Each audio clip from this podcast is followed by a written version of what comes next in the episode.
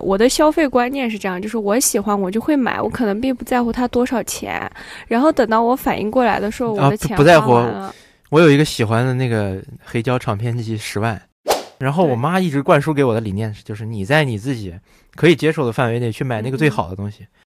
啊，我就我说那行，我就正准备这样掏钱，我妈这样一把把我摁住，然后跟她说多少钱，然后她说十块，五块钱卖不卖？到后来，我妈带了我去，带我去了一次，就是那种批发的地方买衣服，你知道吧？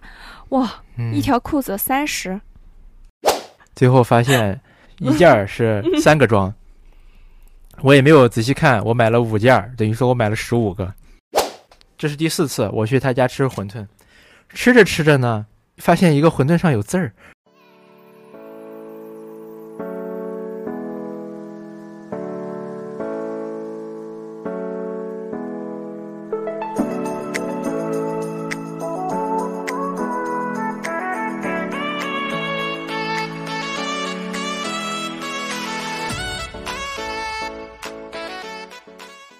Hello，大家好，欢迎大家收听新一期的真心话，我是主播瑶瑶。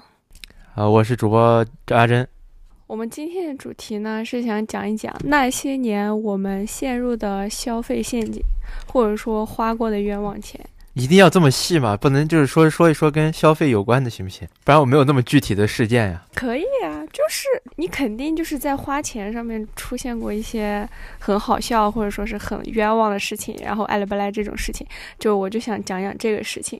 嗯，那你先说嘛，抛砖引玉嘛。就是我呢，虽然说不算一个花钱太大手大脚的人，但是。我花钱也是一个没有什么太多节制的人，以至于其实有时候我觉得我就是陷入了一些消费主义的陷阱，然后花了一部分的钱。但是我也觉得挺奇怪，就是你好像不，你也没有买那种特别贵的东西。对，但是我的钱怎么很奇怪？你买那种不贵的、不贵的东西，竟然花了很多钱？对呀，就是因为我看买了很多不贵的东西，但是加在一起花了很多钱。对啊。就是我喜欢，我就会买。我的消费观念是这样，就是我喜欢，我就会买。我可能并不在乎它多少钱。然后等到我反应过来的时候，我的钱不在乎。我有一个喜欢的那个黑胶唱片机，十万。那你你那个给我赞助一下。那我肯定要在乎一下，因为我自己都没有十万块钱，我怎么给你买？就是你知道。嗯，现在的淘宝机制、双十一啊这些活动，它就真的特别让我容易陷入消费主义陷阱。就是你知道，女生我不知道别的女生怎么样，我是这样，就是我的购物车里有很多很多我想买的东西，但是呢，它不是有活动就是凑满减嘛？比如说两百减三十，四百减五十这种。然后呢，比如说我现在想买一件衣服，这件衣服刚好两百左右，你知道吧？两百块钱可能。但是呢，我又因为看到它满四百减五十，我就很想再凑一个什么，我就会在我的购物车里翻，翻到差不多就是我想买的这些东西里面也有满四百减五十，然后凑够四百块钱，然后我把这一车这四百块钱买掉。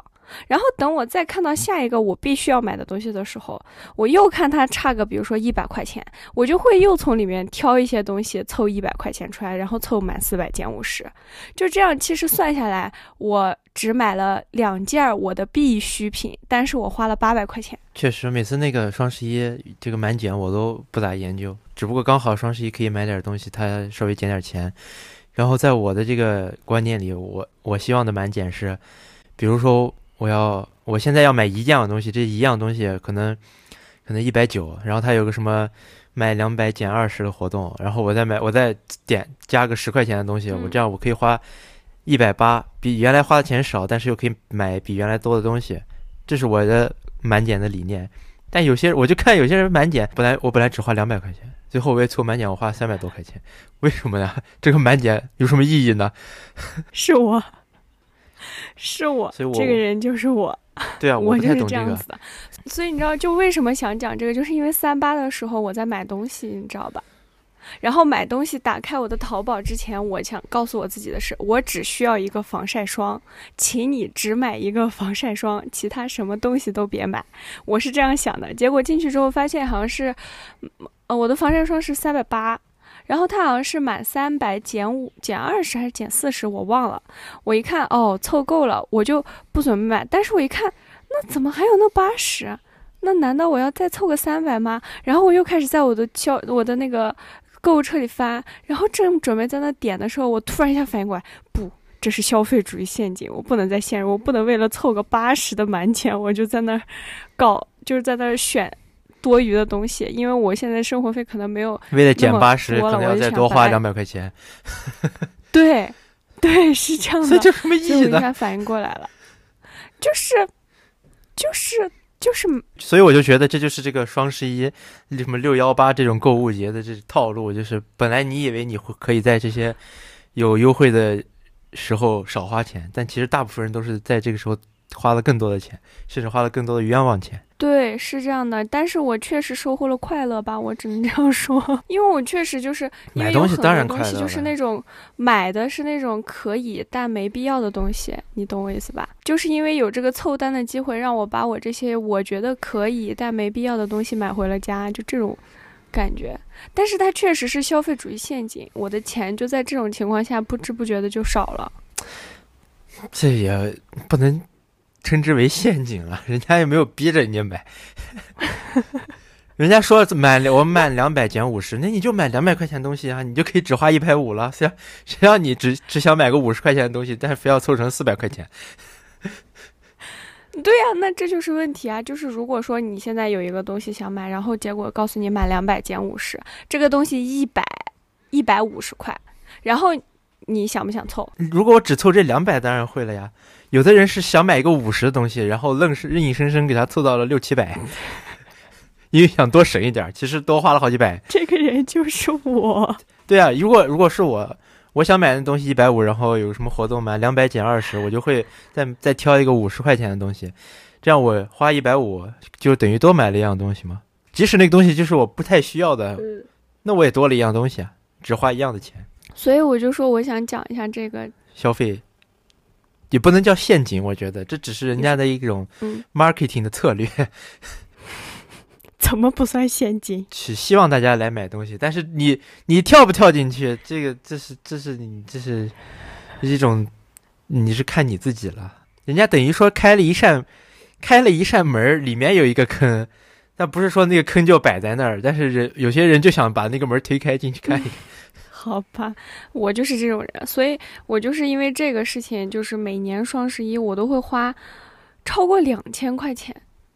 哦，真的就是，其实我到我一开始想买的东西可能没有那么多，但是到最后我自己在那里算下来，发现我这个双十一花了好多钱，花了两千，就跟上一次去年我因为我们这边疫情，然后就把东西不是全寄你那里了吗？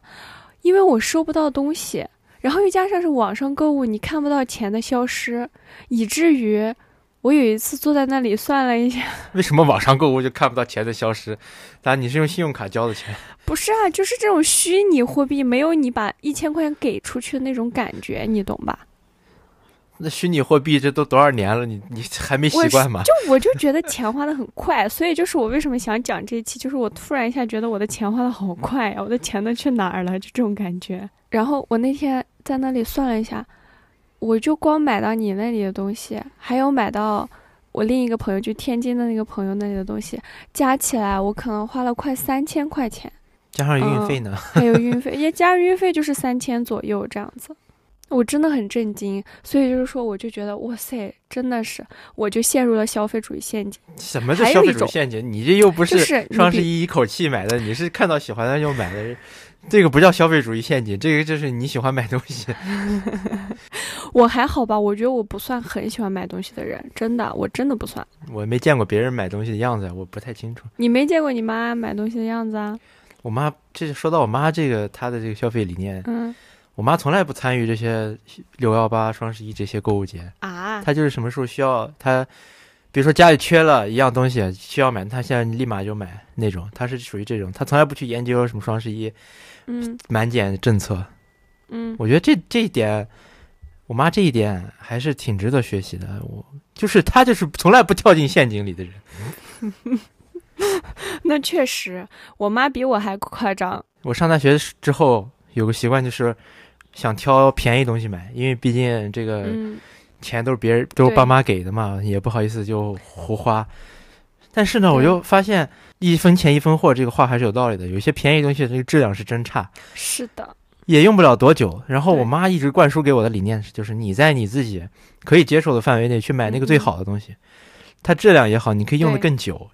虽然说你看似花的钱越多了，但是它可能用的时间越更久，可能还更划算。我妈一直就是这个嗯理念，所以我从小就看，从小这到大什么那那些高中的一到双十一，快到双十一，班里那些女孩就开始嗯研究，我就发现我妈怎么怎么一点动静都嗯没有。一到双十一，她感觉双十一买东西她是买的最少的，她就是平时需要啥了就就就立马就买了。但是我最近还是有点这个消费欲望不是很强烈。我每次去逛街，我可能出门的时候，我在想，嗯，我今天要买双袜子，买条裤子，或者买件衣服。嗯然后一到那个商店，不是商店，一到商场一逛，嗯逛着逛着，我就想，我到底有没有必要买？然后我仔细思考一下，好像没有必要。我连试我都不试，我把那衣服挂回去。本来看了看看，本来看上一件衣服，觉得这个嗯嗯不错，嗯，想买，然后拿拿在手上逛，接着逛，逛着逛着就想，我到底有没有必要买？好像也没有必要。然后心里还给自己找个理由，说是我现在胖了，等我瘦了再买吧。嗯 然后把再把它挂回去。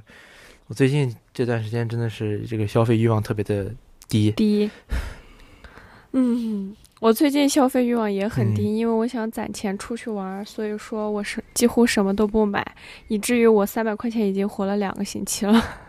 而且你知道，就是我妈可能比我还要再夸张一点是啥？你知道吧？你出去一定会，哎，你记得咱们上一期好像就是有聊到这个问题，就是经常去一个新的店家，他会问你要不要办一个会员。像这种嗯情况，我妈就般从来不办。对我也不会办，因为我觉得好麻烦。我只是为了便宜那几块钱，或者说他他说你办个会员送你一个十五块钱的新客优惠券，我说那我就嗯那行吧，可以办一下。然后像我妈她就会，只要有人家说啊我们办一个会员有一个什么什么优惠，或者说你今天办一个会员送大米，就这种她都会办，以至于就是。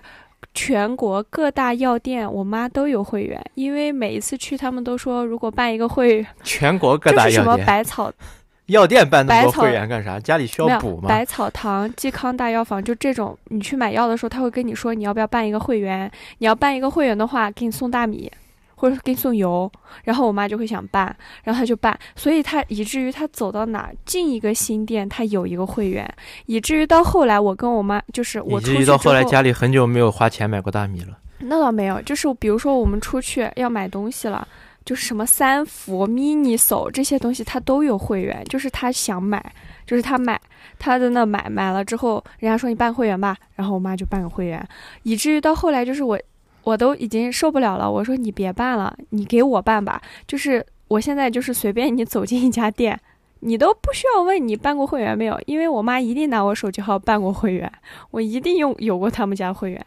这个确实有，你要是那个办会员，然后在那儿消费，有可能真的可以省。但就是我和我妈就属于那种嫌麻烦，你知道吧？可能我进去我就买买一样东西，五分钟我嗯买完出来就我就走了。反正办办会员又要输手机号，又要那什么的，比较麻烦，就不想耽误这个时间。我有过两个会员，到现在为止，嗯，一个是星巴克的，嗯。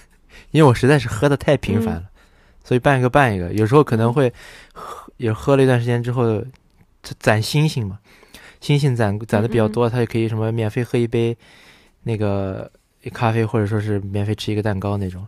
然后还有一个就是嗯滔博体育的会员，因为我原来排鞋子、抽鞋子需要那个会员，我才能我才能去参加抽签儿。但是由于从来没中过，买东西太少了，他那个积分清零了，我现在啥也干不了了。嗯 你好像特别不愿意听我讲这些事情。不是啊，我在听。你看你这，哎，不录了，不录了。今天节目呢，嗯、就到这。反正我就是，反正我啊啊啊啊，你就办了两个会员，就是你办会员都是你看你这个敷衍的态度，哎，不录了，不录了。不是？那我这不是在回忆你吗？就是你办会员，你是那种有用的时候你才会办，你是真的觉得这个东西能够在你生活中起到一些作用。但是我妈不是，是她进了一个店，只要说这个东西，呃，这个东西可以办会员，她就一定要办一个会员。她是这种人，你知道吧？早餐店办会员加一个油条那种。就我就会觉得我妈这种就是妈可能享受这种当 VIP 的感觉。失大。你像我们嗯，有 VIP 航班，什么专机航班、要客航班都要率先保障，你知道吗？可能你妈以后进店，我是会员，嗯，快来服务我吧。就像我有那个新鱼坊的会员，你记得吧？我不是老带你去吃那家鱼，新鱼坊是什么东西？你忘了我那哦新鱼坊啊那家鱼，我想的是另外，我想的是另外三个字儿，你知道吗？嗯，没事了，就是你确实就是太去太频繁，办会员就办了。对你看我喝咖啡办会员啊，反正我就是。我就是办我那个会员不是我自己办的，是我妈给我办的。她觉得我太喜欢吃了，然后她就给我办了一个。就是她经常会这样，比如说像我们家那边的理发店你，妈想可能享受办会员的这个过程。对，就像我们家楼下的你妈可能有个会员群，家里所有人，这有会员，快快快来！就是这个理发店，理发店它有什么三次免费洗头，交十块钱三次免费洗头。在我还没有回家的时候，我妈就会告诉我，哎，我给你交十块钱三次免费洗头，我每次听到这种办会员的屁话，我都觉得特扯淡。但是啊，真的，你交多少钱，你就可以免费做什么事儿？你在说什么？你要不听听你自己说的话？我每次都心里就是这样想的。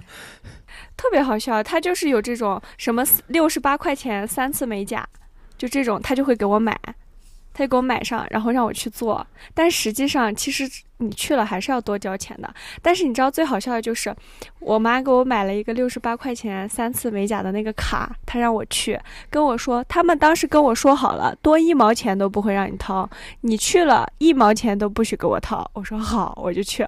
去了之后，人家说啊，你这个指甲不是我在我们这儿做的，卸甲要再掏二十块钱，这是正常的，你知道吧？就是美甲行业就是这样的。如果你是在他家做的美甲，然后你再在他家做，然后再卸的话，那个卸是不要钱的。但他能记住你的家，你你是不是在他家做的呢？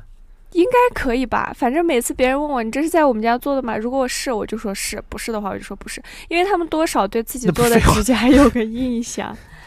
你这个图案不在我们店的库存里啊？啊有可能不是我们在我们这儿做的。就是他们每个做美甲的人，他那个，嗯，他们的那个风格吧，或者说他们都有一些自己的那种可以认出来的那种，我觉得吧，可能是这样。然后完了之后，我当时就是去他那儿做，然后卸甲花了二十块钱，然后我就没敢跟我妈讲，因为我要是跟我妈讲了，她一定会过去问他，你上次不是说一毛钱都不多掏吗？为什么又让我们家丫头掏了二十块钱卸指甲？就这种，你知道吧？是不是没掏一毛？是不是连一掏就掏了二十？那你要见你你你见到毛毛票了吗？你是不是就问你要了一张二十的？那行，就反正要就是，五十都算便宜你我了。嗯，行吧。哦，我还有一个事情想讲，就是我妈在花钱上面真的让我很震惊的事情。我不知道你妈出去会不会跟嗯别人讨价还价，但是你只要跟我妈出去，她一定会讨价还价，她一定要跟别人讲价。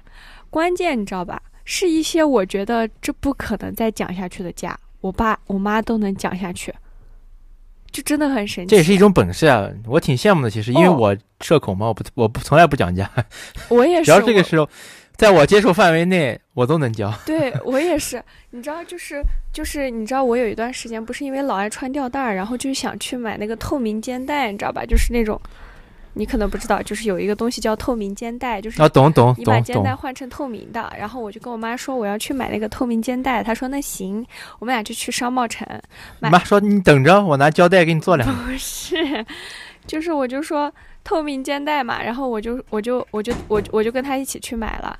去了之后呢，啊，我说有没有透明肩带？那个人说有，他说我就问他多少钱，然后他说十块 那块，人说啥？你要透明胶带？不是，他说十块，我说哦行，因为在我的想法里，可能这个东西就十块钱，你懂吧？就十块钱，十块钱的透明肩带，你能不能接受？你可以的吧？问题是十块不贵呀、对吧？然后啊，我就我说那行，我就正准备这样掏钱，我妈这样一把把我摁住，然后跟他说多少钱，然后他说十块，五块钱卖不卖？我当时，然后送你好了，那个店家然后人家说五块钱不卖，太便宜了，卖不了，八块可以。我妈说就五块，能给给，不给我们先走了。然后完了之后，他说给不了，我妈就说那就放下，然后就放下就走了，然后边走还边骂我。你家钱多的烧得慌是吧？这么个破烂东西，你要花我十块钱买啊？然后说这东西就五块钱。然后我说哦，好吧。然后我们就换了一家店，你知道吧？他就一路上都在数落我拿十块钱买透明肩带这个事儿。结果走到一家店，然后他问这多少钱，然后人家说八块。我妈说五块，给不给？给我就拿上，不给我就走了。人家说可以，然后就五块钱买了一个肩带。然后那次我才知道，我就觉得我妈好牛逼啊，她真的好厉害。这也是一种本事呢。我是不行。哦，对啊，她这我印象里其实我也没咋见过我妈讲价。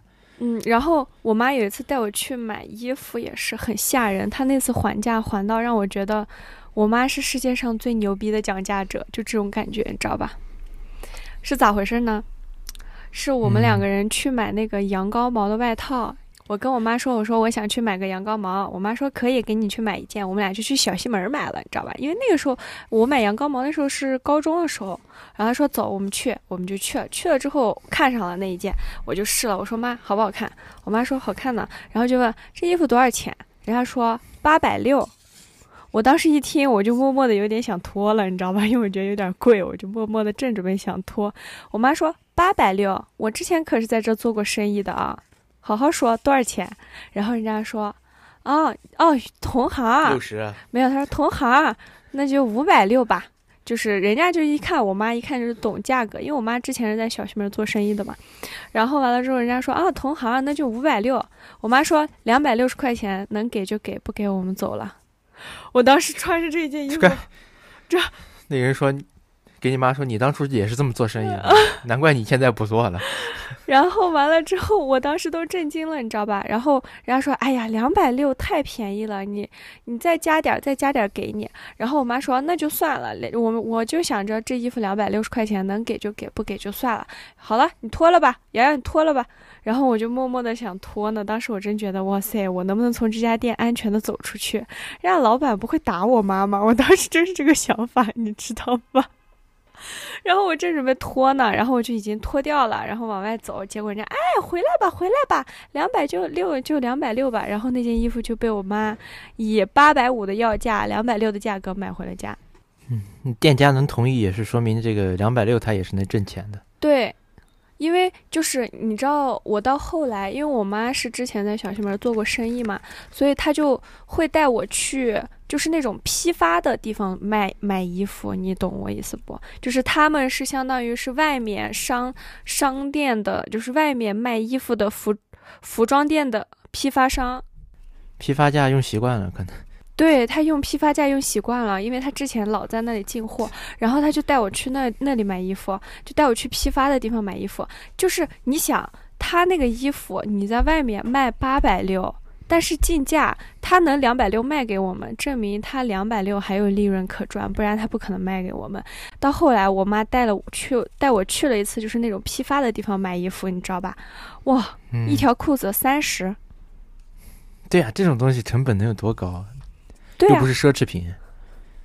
对呀，三十，我当时都震惊了，你知道吧？三十哎，三十他就买回家了。但是这个裤子，当时那条裤子如果在外面买的话，你就要卖超过嗯一百块钱。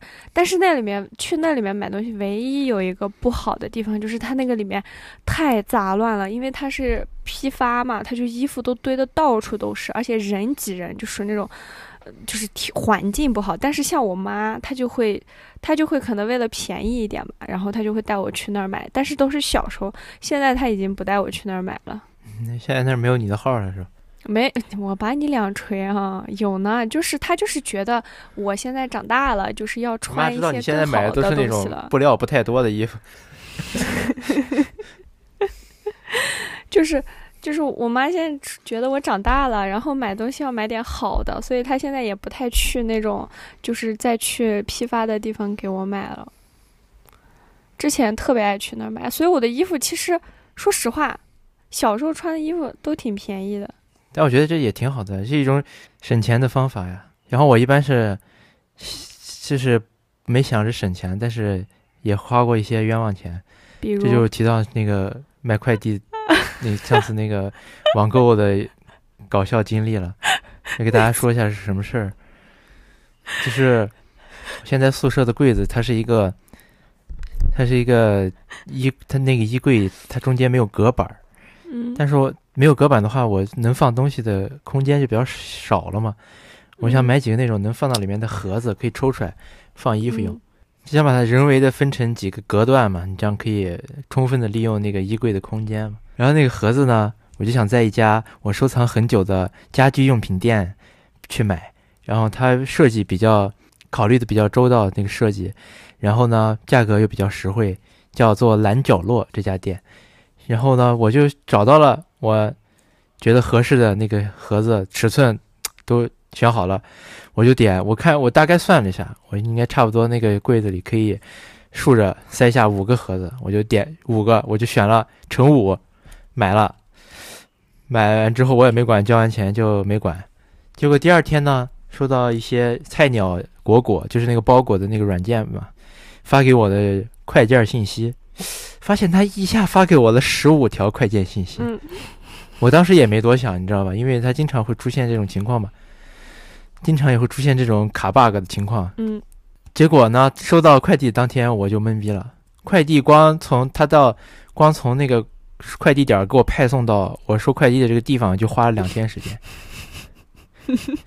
在我们是宿舍楼的一楼有一个专门放快收快递的一个房间，在那个房间的放快递的架子旁边放着放着两摞我买的盒子，最后发现一件儿是三个装。我也没有仔细看，我买了五件儿，等于说我买了十五个。然后呢，嗯这是我发现的第一个错。那就没关系，那买多了那就退呗。那我想我退，我跟商家商量一下，我退十个，我留五个呗。嗯但是我最后我真想退，我打开淘宝发现，哎，这家店我怎么不认识呀？嗯发现不光东西买错了，还不是在我原本想买那家店里买的，我可能就是搜出来我想买的那个什么收纳盒，然后我就直接嗯随便选了一家，我我就他可能是一个名名字比较像的店，我点点错了，我直接在那家店里买了真的。是把我笑死了，当时。哇！后来那我那我不想留了嘛，因为不是我想要的那家店，嗯我不想留那十五个盒子，我都想退走。嗯 最后退走呢，我就联系顺丰来嗯收件儿嘛，收件儿他十五个十五个我给他报出去，他那个然后有运费险，我他扫完之后告告诉我，由于您这十五个是一一次下单的，你他这个运费险只管一公斤，只管一件儿，就等于说他只管其中五个，呃三其中三个，剩下的十几个也要我再付钱，运费还要我再付钱，可能运费也付了小一百块钱吧。多少钱？我心想，我这啥也啥也没有，然后又付出去几十块钱，我这段经历真的是我懊恼啊！我怎么当初能犯这种低级错误呢？这个真的是差点没给我笑死。你当时给我讲的时候，我真的觉得我要笑笑晕了，你知道吗？太好笑了。我当初在那个收快递的房间看到我那十五个箱子，我都懵了。哟，而且我买这种收纳盒，我当初以为它是那种像我原来买过那种透明鞋盒，你知道吧？嗯它会是，我以为它会拆成板，我以为它会拆成板子，然后嗯，你再把它包在那个盒子里，给我箱子里给我送过来。结果嗯，结果他那十五个箱子就正儿八经一个箱子一个箱子送过来的，我真是没想到。嗯，你这个真的，你那次真的是给我笑死了。你给我讲的时候，我就觉得我要笑疯了，太好笑了。我也很无奈。嗯就跟你想，我一次性我我给那个快递师傅把盒子从那个我宿舍楼抱出去，嗯，我抱了五趟嘛，一次只能抱三个。那你是买了有多大的盒子啊？我真觉得很好奇。你给我拍照看的时候，我觉得还好，没有那么大，没有大到那个地步，基本上就跟一个鞋盒差不多大呀。对吗？但是它那个盒子外头还包了一个快递箱呀。哦哦，懂了。好，这就是快递方面啊消费有关的快递网购发生过有趣的事情。你在但是我还想说一点，一个一个部分就是，这个吃饭出去吃饭也是一个消费的大块儿。你你有什么出去吃饭发生过好玩的事儿吗？我出去吃饭，我觉得我还有一个可以讲的，就是你知道有一些地方它有那个充值卡吧？它呢就是买，比如说它充五百送一百这种，然后我就会经常就比如说像新鱼坊，我特别喜欢吃他家的鱼，所以我就我就在他家办了一个那种储值卡。然后呢，他们家还好是啥？就比如说你最后一次，你的卡里还有两百块钱，但你今天吃了两百一十块钱的饭，他可以让你拿现金补十块。但是有一些地方他不让你这么干，你知道吧？他就是你，你就是两百一十块，你就得再往里充钱，不然你这次就用不了。你懂我意思吧？就是他不让你用现金补，他只能说，比如说你要是，比如说你这顿饭吃了两百一，但是你卡里只有两百，他只会告诉你你再充五百，这种你知道吧？就是等于他只要你用你卡里的钱，对，他等于在 push 你再再去往这卡里充点钱。对，所以就是说，你知道，就是这种，我是遇到过好几次，好几次这种情况，我就觉得我的钱花的真的很冤枉。就是我已经想要不在那个地方吃饭就结束了，我就吃了两百块钱，卡里就剩一百九十八了，我吃了两百，我就差两块钱。我不是新语坊啊，就是我就差两块钱，你为什么就不能让我补两块钱现金，然后就放放过我呢？非要跟我说，亲，你再充五百块钱，好，我就没有办法，我就说那我不用了，不用这个卡了，行不行？他说不用这个卡，你这一百九十八块钱就作废了哦。我又很心疼我那一百九十八块钱，我就只能再充五百块钱，然后再用，以至于到最后我就是因为这个事情我太生气了，我到最后去他家吃饭的时候，我就是。又又还剩了一百，可能五六十块钱吧。我看了一下我的余额，还有一百六十块钱，我就照着一百六十块钱点的，我就点了一百六十块钱，整整一百六，你知道吧？这个叫生气了。我真的很无语，我就觉得很。我以为你生气了，一百五六十块钱我不要了，我就不来你家店了。结果我就点了一百六十块钱。当然了，当然我要我我也这么做。我就点了整整一百六十块钱的东西，你知道吧？我当时就觉得好生气啊！你这不就是坑害消费者吗？然后我就超生气，但我也没办法呀。但是我的钱又在里面，我不能那个啥。而且你知道这种事情，在我做美甲的时候经常会碰到。他是为了让你一直当他那的会员嘛，所以他就会搞这种事情。对啊，所以说没事不要去办这些会员啊，办个卡呀之类的事情。你以为你马上就要从坑上坑里爬出来了，但是没想到他坑里还套着坑。对，是这样的，我就真的很无语，你知道吧？然后我就经常会在吃饭的时候，还有就是办会员的时候碰到这种事情，所以你知道我现在真的办会员特别谨慎，我就要问他，我说如果这个卡充充值卡，我要是没有用完。我能不能就是拿现金补？他们如果说可以，我再补。然后我当时都想，我一定要把这个录音录下来，别到时候我补的时候他又告诉我不能补，那我真的会。你告诉我是学法的，你不要跟我在这扯淡。哦，我经常会这样。你知道，就是你小心，你要是跟我，你要是骗我，我让你输的连裤衩都不剩。啊，那倒没有，就是因为可能跟我自己的专业有关系，所以你知道，出去这种事情的时候，我就会特别注意自己的权益，就这种感觉。其实我觉得这个出去吃饭也是一个非常大头的消费。那你觉得这个餐厅的服务态度你看重吗？服务态度，我觉得只要不是太差，我都可以接受。对我也是，就是我觉得就是中规中矩就行了。你千也不要跟我太亲近，也不要太太差，我都能接受。对我也。然后有有有两个经历比较搞笑啊，就小时候跟我妈在超市里逛的时候，我逛饿了，你知道吧？但是那个超市呢，可能因为。就是快下班了吧，没什么吃的了，然后发现有一家，有一家肯德基还是什么，反正就是快餐店那种吃汉堡的。嗯，我就跟我妈说：“妈的，我们吃吃个这个吃个汉堡吧。”嗯，就过去，好像那时候就一就一个点餐的人，好像是个像是看起来啊，我是说看起来像是一个兼职大学生一样那种。嗯，他在给给别人说话，就不理我们。嗯，我们在那旁边站着，然后我妈就急了，你知道吧？嗯，妈就说：“你是。”你为什么不不给我们点餐？然后那个人又态度特别差，嗯，说没有不给你点餐，我这不是马上就给你们点，我马上就去找你们嘛，嗯，然后我妈直接就生气了，我妈就转头走了，嗯，然后我那我小时候我能怎么办？我就跟着他呗，嗯，但是我那时候心想，妈我我饿呀，没有别的吃的了，我现在真的饿的不行，嗯，然后然后还有一次，就上大学之后在天津，嗯，其实其实就是。我个人的经历啊，嗯，在天津遇到了非常多的这个餐馆，这个老板就是服务态度吧，都一般，是吧？也不能说不好吧，嗯，就是一般。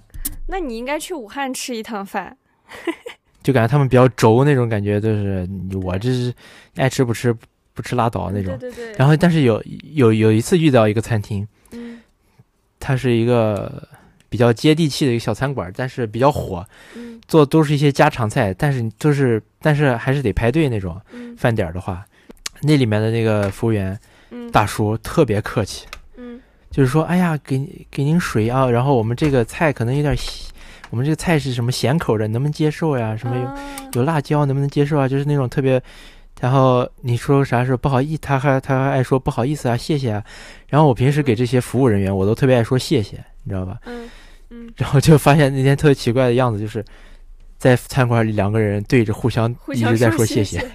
嗯，你要说这种餐馆，你应该就是说这种呃态度不好的餐馆，你应该去武汉吃趟饭。武汉人说话本来就有点着急，你知道的，所以你知道在他那儿，你经常会遇到一些很夸张的那种武汉人不都是在路上吃吗？老板。是啊，在路老板说心想啊，你要坐到我店里吃，那你还想我的态度多好？你 是有人在那个地那个啥吃，但是就是就是那种你吃大饭的话，就是那种家常菜，你不可能端盘子碗在那吃吧，对不对？你确定吗？这是你的想法，有可能武汉人确实可以。那 我们武汉人火锅都是在路上吃的。那倒不至于啊。哎，你上次你记不记得咱们两个人上周在讲什么？讲到了跟消费有关系的事情，你说这周讲来着，我忘了。你这个引的非常好，正好我想说这个了。啊，你说，就上次你说，上次你就说这期聊消费，我就突然想起来一个在饭馆吃饭的比较好笑的事儿嘛，就是那这件、这种这件事发生之后，我再也不没有去过那家饭饭餐那餐馆，也不能叫饭店了，餐馆就是一个小餐馆。这是一个连续的事件，发生了很多好几件事。儿。嗯。就是我们家原来嗯。旁边有一条街上很多餐馆，有嗯其中有一家呢是重庆小面，我嗯和我妈经常去吃。我最爱吃里面的一个就是杂酱面，嗯。就是特别实惠又便宜，然后那个老板娘给的肉又多，就是那个肉末嘛，肉又多，我就特别爱吃那个。嗯。但是呢，开了一阵子之后，那家店就可能是老板要回家吧，回四川，嗯。回重庆还是四川，嗯。他就不开了。嗯。后来呢，我就我其实当时就是非常的难过，因为我吃不到那个面了，因为那个面真的非常好吃。但是呢，过了一段时间，我又了解到，嗯。这个老板走老板走之前呢，把他店里的这些菜单儿或者是招牌这些菜，嗯。就传授给了他旁边有一家卖西安小吃的一家店。那我就想着我我可以去他那儿吃嘛。嗯我进去之后看那菜单上确实是有我之前吃过的那些炸酱面，嗯嗯，然后就点了。第一次他给我做的，没错，没毛病，味道就是这个味道。嗯嗯然后我还我那时候喜欢打包回家，然后打包回家吃了。嗯第一次没没毛病，然后第二次嗯我又想去去那家西安小吃店去点这个炸酱面，嗯结果他，然后那次我特别意外，就是哎，他这次怎么做的时间这么长啊？嗯最后他给我拿出来一个大袋子，我就觉得不对劲呀。然后回家发现，跟我上次吃的不是一个东西。但是我就是按他那个菜单上那个点的，你知道吧？就像他还给我做了一嗯类似于臊子面那种面，你就是带汤的。但是我本来吃的是一个干，我想吃的是那种干拌的炸酱面。嗯，但是我想着，那、可能人家做错了吧，再给人家一次机会。嗯第三次我又去了，又是不一样的一一 一份儿面。他是不是我拿你当实验品？我不懂了，这是在嗯在我这试新菜呢。嗯我再也没，然后然后我再也没去吃过他他家吃过那个那个炸酱面。但是呢，我想去他家吃有别的东西，你知道吧？有馄饨和肉夹馍。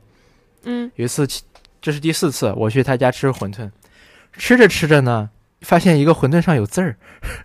馄饨上有字儿，对你仔细想想这个逻辑，就会知道，就是他可能包好的馄饨，它是他没有放在那种案板上，或者说是就是放没有放在案板上，他是铺了一张报纸放上。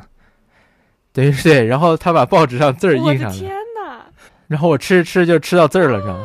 但我当时小时候我也没有什么维权意识，我说你这给我吃吃坏了怎么办？嗯但我就想，那这玩意我不想吃了。那我但是呢，我又没吃饱呢，我我就可能刚吃两口我就发现了，但是我没吃饱，那我怎么办？那我再要两个肉夹馍吧，我打包回家吃。结果打包完，我说我我给那个店主说我要再要两个肉夹馍吧，我带回去。嗯，他说：“哎呀，我们家肉夹馍好吃吧？” 我心想，那不是因为你们家肉夹馍好吃，是因为我没吃饱，因为你们家馄饨上有字儿。然后我之后再也没去过那家店。嗯其实之前对这家店印象还是可以的，因为肉夹馍这种东西还是很难做的不好吃的。嗯，对，哎，我然后再也没去过，因为真的是伤透了我的心啊。是的，你这么一说，确实感觉伤透了你的心啊。其实我对这个餐饭馆、餐厅，就接受程度很高的。嗯嗯，你只要不做特别难吃，我都能接受。接受但这种事情真的是伤透了我的心，那确实，很难受。我再也没去过那家店。嗯，就是消费，人是要做这个消费的主人的。是的就是，你想不想去一家店，是完全是取决于你自己的。对，好，今天节目呢就到这里。由于瑶瑶出去赶一下赶一个聚会，我们就没有办法接着录了。有很多好笑的事情没有说，也没有办法。这期的节目就到这里，大家也可以在评论里分享一下自己跟消费有关的事情。拜拜。拜拜。